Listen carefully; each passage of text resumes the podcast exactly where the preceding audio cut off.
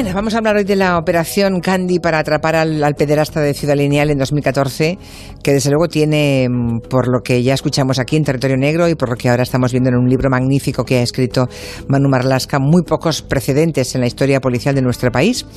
Durante meses, pues estuvieron ahí los mejores efectivos humanos, dejaron de lado todo, incluso su propia vida personal, y trabajaron día y noche para dar caza a aquel monstruo, a Antonio Ángel Ortiz.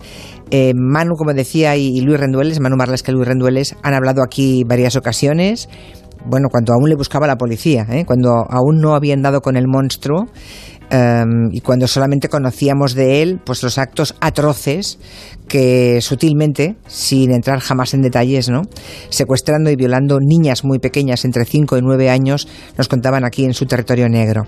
También luego le dedicamos a algún territorio cuando ya estuvo detenido, cuando le juzgaron y ahora, como les decía, pues Manu Marlasca, nuestro compañero, acaba de publicar un libro excelente donde nos cuenta de forma detallada y muy apasionante ¿no? la historia de esa persecución con muchos datos aún inéditos, ¿no? que no se conocían hasta ahora. El libro se llama Cazaré al monstruo por ti. Manu Marlasca, buenas tardes. ¿Qué tal? Buenas tardes. Enhorabuena por tu libro. Gracias, muchas gracias. Cazaré al monstruo por ti es de la colección Sin Ficción, de la editorial Al Revés. Y bueno, que sepan ustedes que está desde el pasado lunes en las librerías. Luis Rendueles, buenas tardes. ¿Qué hay, jefa? Buenas tardes. Buenas tardes.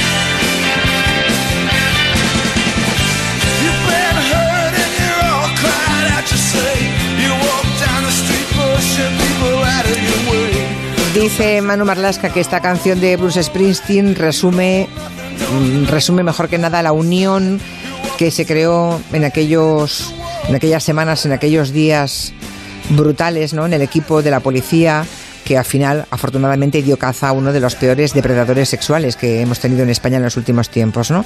El pederasta de Ciudad Lineal, Antonio Ángel Ortiz. Eh, la verdad es que el, libro que ha escrito Manu Marlasca es básicamente un homenaje a las personas, hombres y mujeres que le dieron caza. Y mm, lo que puedes contarnos, Manu, es cómo se hizo aquella selección de personal, digamos, ¿no?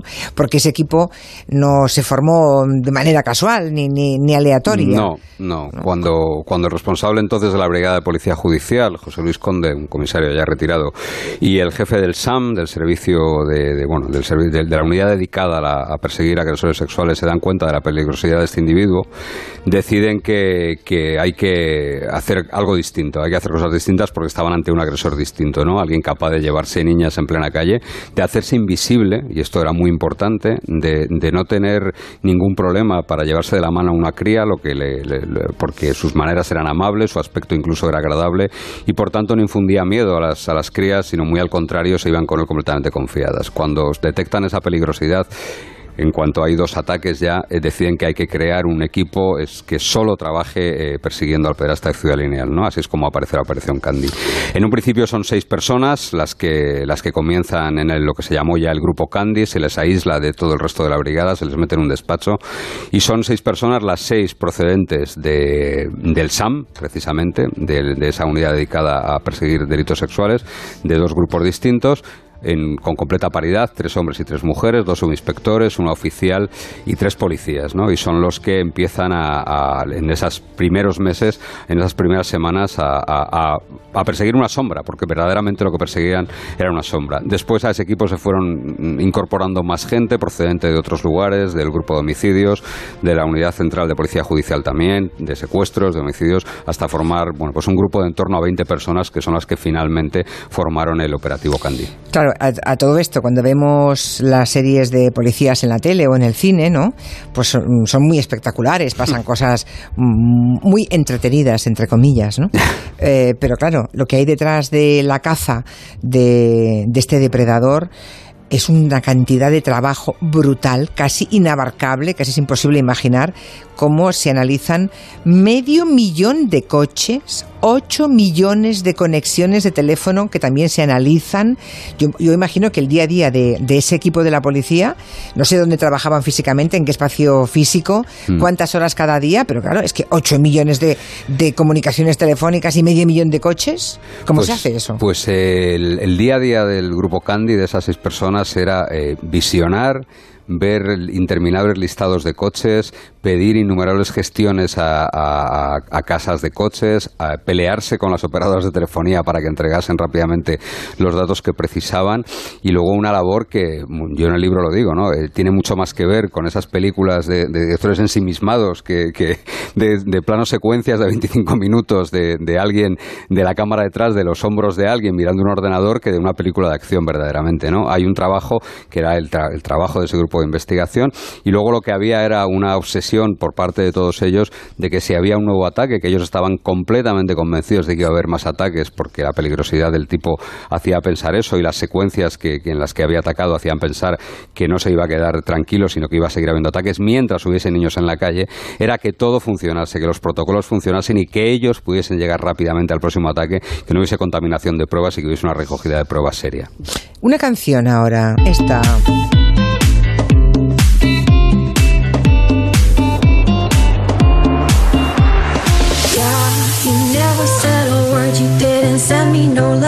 Esta canción tiene un significado, ¿verdad? Sí, este También aparece en el libro. Es uno de los pequeños secretos que me contaron los, la, gente del grupo Candy, ¿no? Eh, pensemos en un despacho de, no sé, 10 metros cuadrados aproximadamente, 12 metros cuadrados, en horas y horas y horas, donde no se distinguía el día de la noche ya, donde se entraba a trabajar muy temprano y se acababa de madrugada eh, analizando todos esos datos, eh, persiguiendo por mapas una sombra y, además sin ningún, durante mucho tiempo sin, sin ningún avance verdaderamente significativo, ¿no?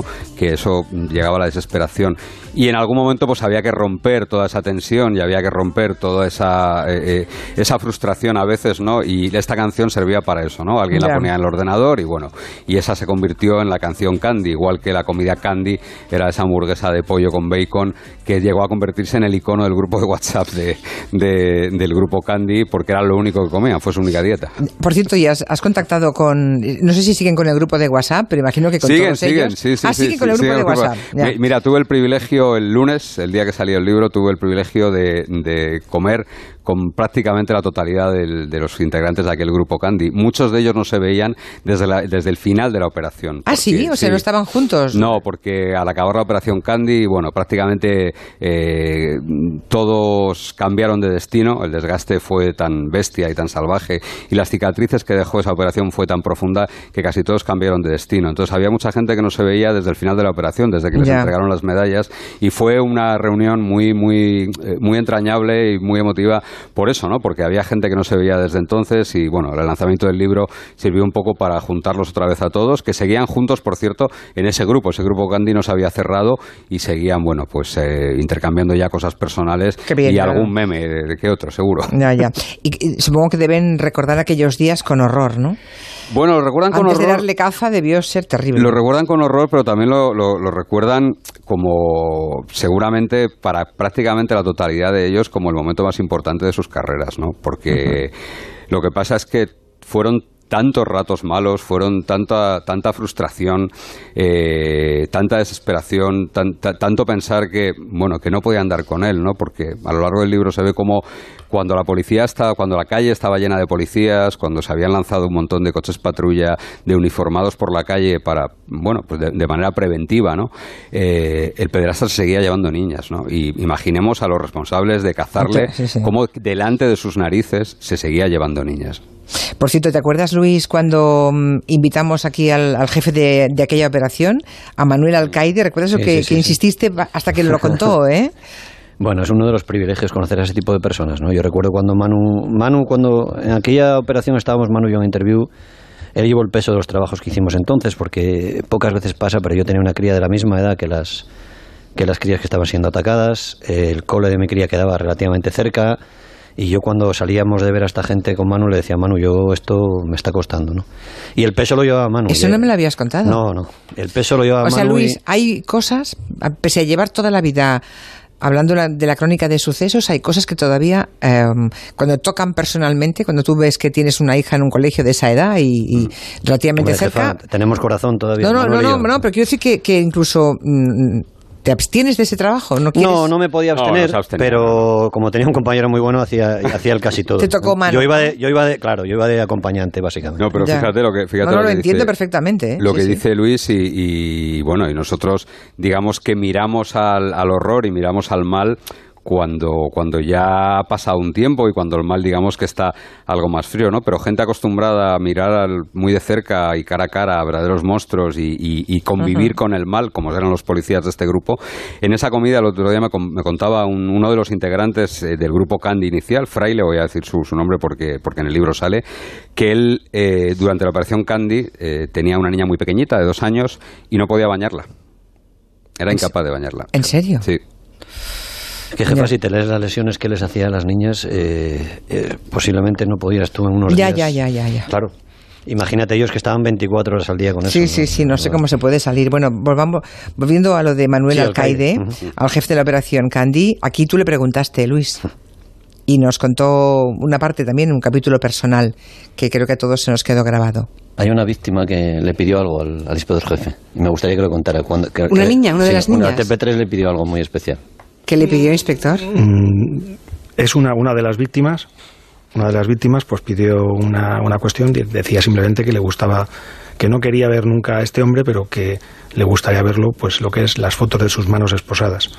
Pues bueno, pues es un detalle que, que evidentemente siempre que esté en nuestras manos... Alguien le hizo un selfie y se lo mandó a la niña, no lo vamos a dejar ahí. Se le hicieron una fotografía con las manos, esposadas. No, no.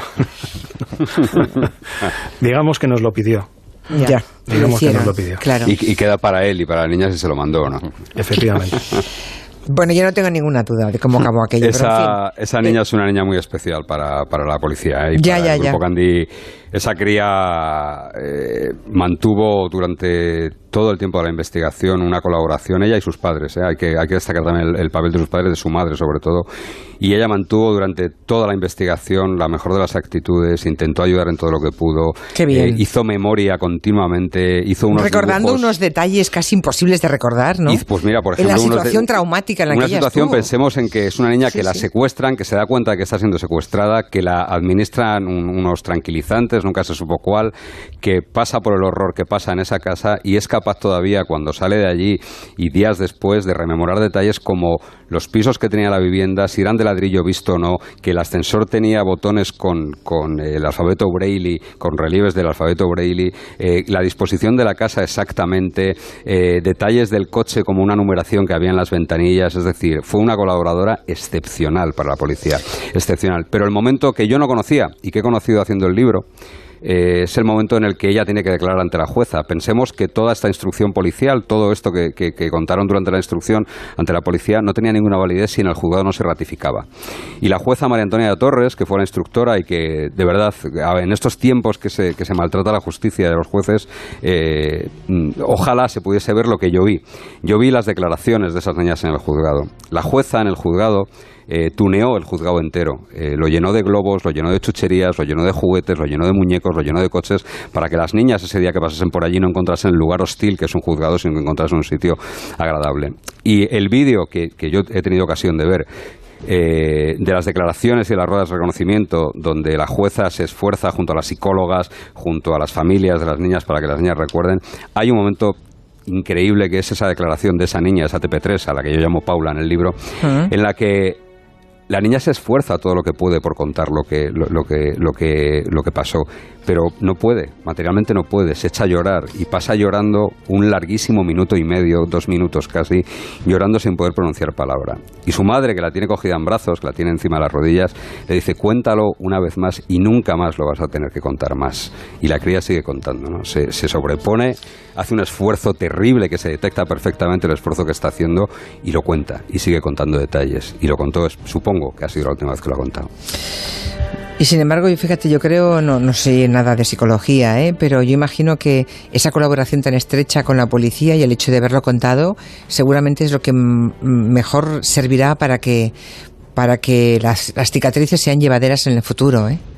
Pues supongo que sí. porque, eso mismo eso mismo guardado eh, como como ha ocurrido no digo en delitos tan tan brutales como este ¿eh? pero lo vemos en caso de pederastia hay gente que ha tardado 40 años en contarle a alguien lo que ha ocurrido Mm, insisto ¿eh? aún con la diferencia de la gravedad del delito Mm, eso ha enquistado para siempre Sí, eso igual esas destroza. crías Sí, es precisamente por esa por, por tener que sacarlo desde tan, tan De hecho, tan- hay una víctima que no es, no es como Paula y ha hablado muy poquito. Muy, poco, hablado nada. muy poquito. No o sea, nada. cada una lo ha, lo ha llevado a las policías Claro. como han podido.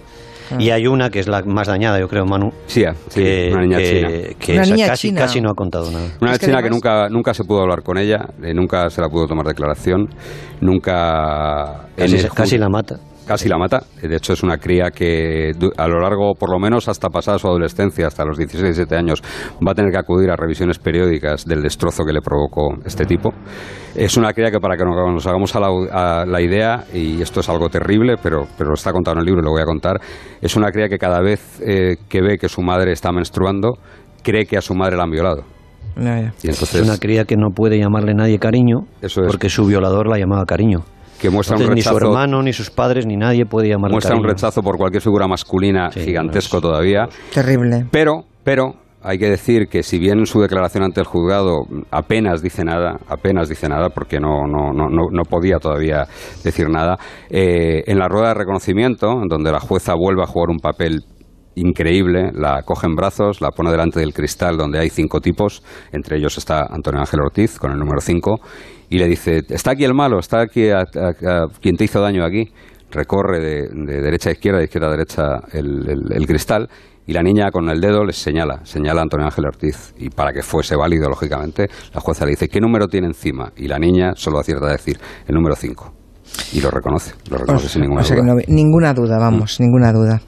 Eh, tremendo. Luego también hubo, básicamente, eh, contasteis aquí que dos de las víctimas, eh, la niña española, es la que habláis, que fue tan. La, la niña. Paula, la que yo Paula, Paula en el bien. libro. Sí, TP3. Y luego la niña dominicana, ¿no? Las dos eh, son las que tenían más madurez y más inteligencia eh, para ayudar en la investigación, ¿no? Sí, aparte de que la, la- la última niña, Daisy, la que yo he llamado Daisy en el libro, es una cría que era muy espabilada, muy, muy espabilada, y además es el gran error de, de Antonio Ángel Ortiz, porque él improvisa ese ataque. Él, sale del gimnasio ese día, ve a la niña, que la niña estaba jugando con unos primos y, en un momento dado se enfada y se va entre dos coches a hacer pis, y la ve con la ropa bajada y él no puede evitarlo y se la lleva. Es la primera vez que utiliza algo parecido a la violencia porque la arrastra para meterlo en el coche y es un ataque que está improvisado y ese ataque improvisado le sale muy caro. Y luego además la niña capta unos detalles que sumado al olfato y al instinto, porque aquí en esta eh, operación policial se habla mucho de datos, se habla mucho de análisis de posicionamientos telefónicos, se habla mucho de visionados, pero al final lo que desatasca el asunto es el olfato. El olfato de alguien que cuando un testigo le dice que ese tipo sudaba mucho, eh, llevaba una toalla en el asiento de atrás y una botella, piensa que sale del gimnasio y entonces establece una serie de un operativo en el que parejas de policías se posicionan a la hora del ataque de la niña eh, de lunes a viernes en, eh, los, en los gimnasios de la zona del De la barrio zona, y es ahí precisamente rondando los gimnasios donde detectan y donde identifican por primera vez a Antonio Ángel Ortiz ¿no? entonces el olfato Con es otras informaciones previas que tenían, claro. Tenían otras informaciones previas, tenían un retrato robot elaborado, el mejor retrato robot. Eh, La la policía elaboró dos retratos robot que me decía un comisario que no tenían alma. El retrato, mejor retrato robot que había era el que hizo el propio padre de Paula. El padre de Paula hizo, dibujó con las indicaciones de su hija, porque se dedica a eso, es dibujante, y, hizo un retrato robot muy fiel de- del, del pederasta. Entonces, con ese retrato robot eh, se lanzó a la gente a la calle mm, sabiendo lo que se buscaba. ¿no? En aquel momento, en el, eh, cuando ataca a la última cría, hay algunos datos ya, pero sigue siendo una sombra, sigue siendo alguien que no tiene eh, una forma definida, sigue siendo alguien que se había convertido en invisible, ¿no? Y es el olfato, el que el de primero los policías que le interceptan, que le ven en una parada de autobús, que le piden la identificación. Además hablan con él en esa parada, Sí, sí, ¿no? hablan- Llegan a hablar con él. Hablan con él, le dicen que es un control rutinario, que les muestra la documentación. Ya cuando muestra la documentación, ellos ven que lleva en su mochila una toalla similar a la descrita por la niña del último ataque, por Daisy, y ya eso les le- hace levantar las orejas, digamos.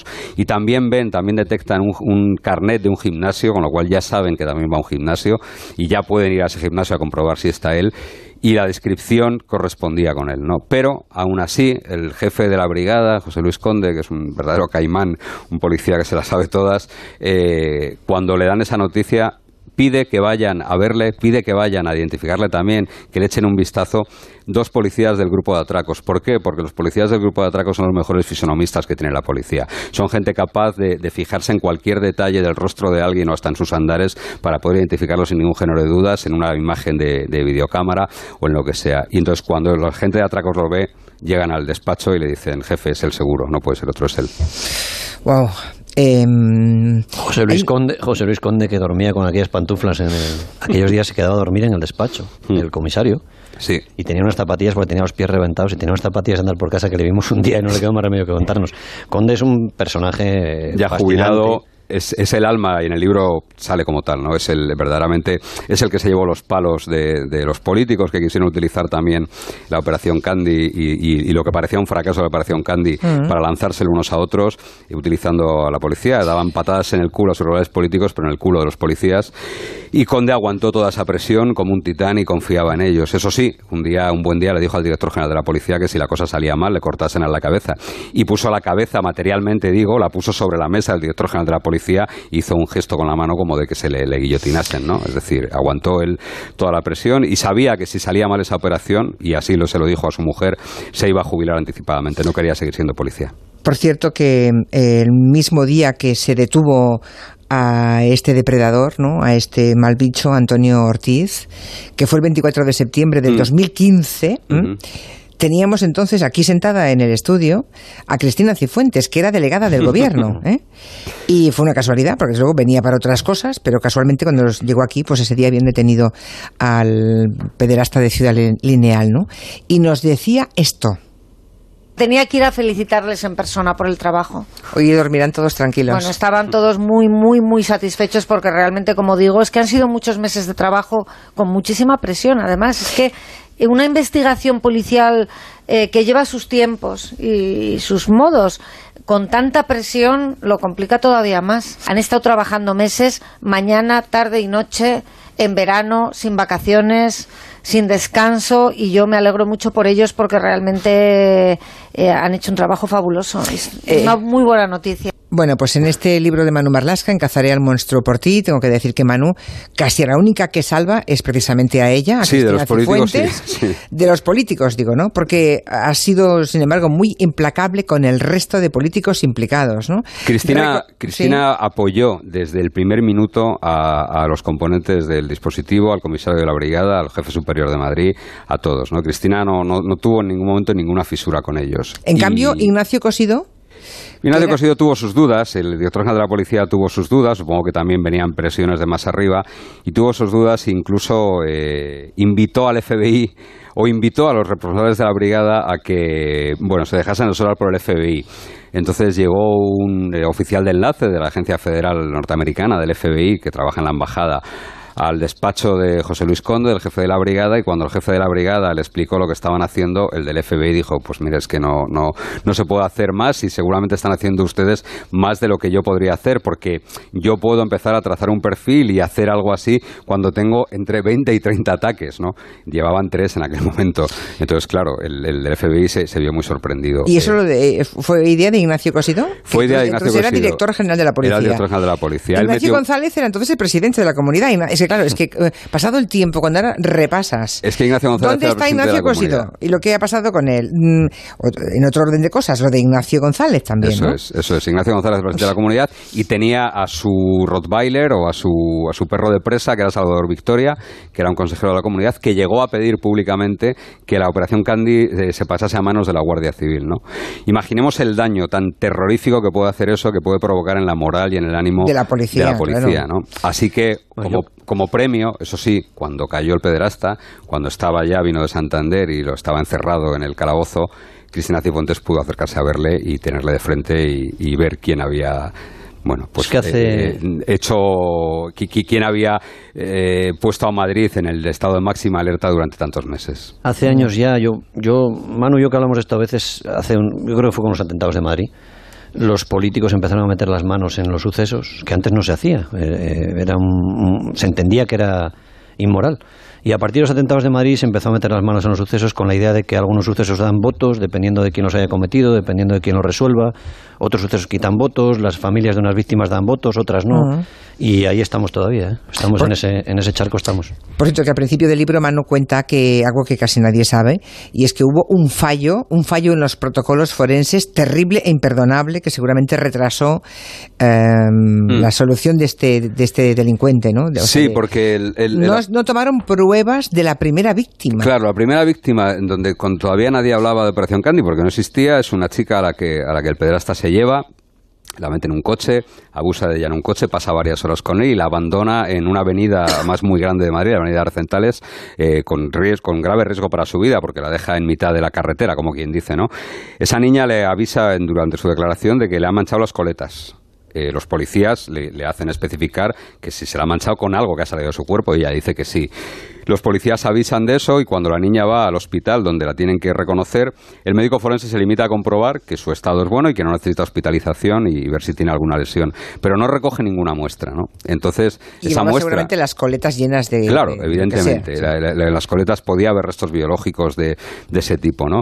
Esa- es- ese ataque que se produce en septiembre, en septiembre del año 2013, queda como un caso sin resolver, las cámaras no muestran nada, hay unas cámaras de una gasolinera que, que por la hora y por la lejanía que tienen no, ni siquiera se adivina el modelo de coche que es el del pederasta, y ese ataque queda como un caso sin resolver, sin la, la cercanía además entre los dos puntos, el del secuestro y el de la liberación, eh, imposibilita el triangular teléfonos y por tanto se queda como un caso sin resolver. Pero cuando llega el primer ataque, el siguiente ataque, perdón, eh, la policía, una policía concretamente, Wikisam, Silvia, una subinspectora conocida como Wikisam, porque se lo sabía todo el SAM, inmediatamente se acuerda de ese ataque que se había producido seis meses antes y dice, es el mismo modus operandi que el del tipo de septiembre, ¿no?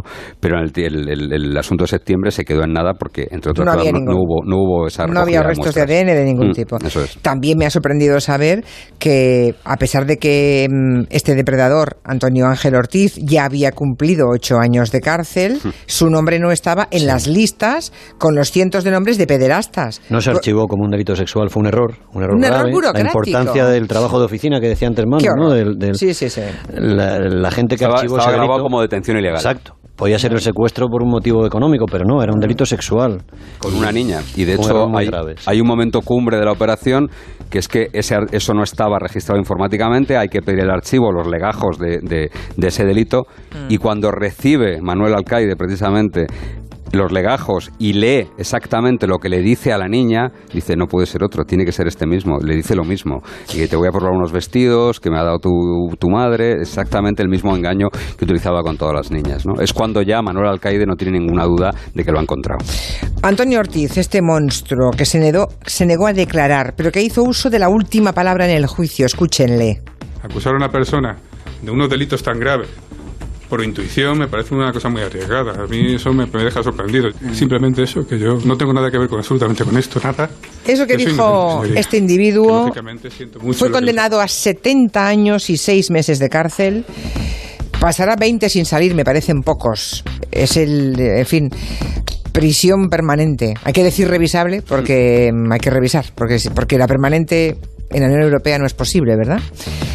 Pero solo pensar que, que puede salir dentro de 20 años, ya se me abren las carnes. Ya dentro de menos, ¿eh?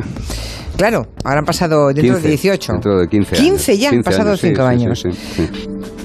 En fin, eh, ¿sabemos algo de su vida en prisión? Bueno, está en, ese, en, ese, en esa prisión donde parece que coleccionan a los mayores monstruos de España, que es Herrera de la Mancha, está allí y como todo este tipo de delincuentes es un preso modélico, ¿no? Es un Claro, preso claro. modélico que No no, hay niños ni niñas, no hay niñas en su casa.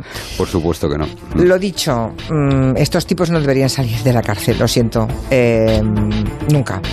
Hasta la semana que viene. Gracias. Adiós. Gracias. Gracias, Manu. Y enhorabuena por el libro. Gracias, Recuerden, hasta luego. cazaré al monstruo por ti. Muy, muy recomendable. Noticias, son las 5, 4 en Canarias.